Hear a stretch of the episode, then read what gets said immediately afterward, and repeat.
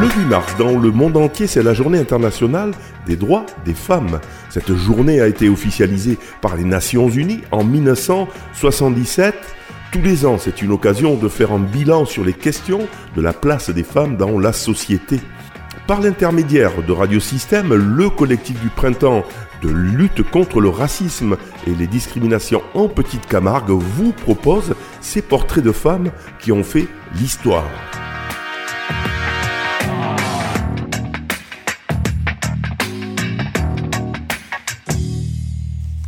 Avec une pensée pour les femmes afghanes, les femmes iraniennes et toutes les femmes qui subissent. Dans le cadre des actions autour du 8 mars, journée du droit des femmes, j'ai souhaité mettre en avant des femmes oubliées, méconnues, d'origines différentes, mais qui ont participé à la grandeur de la France. Ces portraits sont issus du recueil Portraits de France. Guy Giovanni, pour le collectif du printemps de l'éducation contre le racisme et les discriminations. Frida Bocara, elle est née en 1940 au Maroc.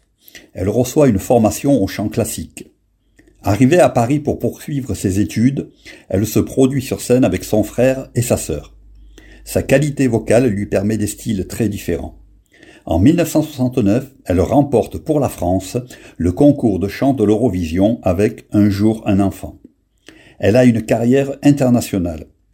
Cette ambassadrice de la chanson française à travers le monde sera faite chevalier de l'Ordre des Arts et Lettres.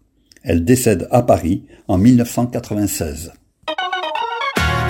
Portraits de femmes, vous pouvez les réécouter, les télécharger et les partager sur le site internet du centre social Rive à Vauvert ou sur la plateforme SoundCloud de Radio Système.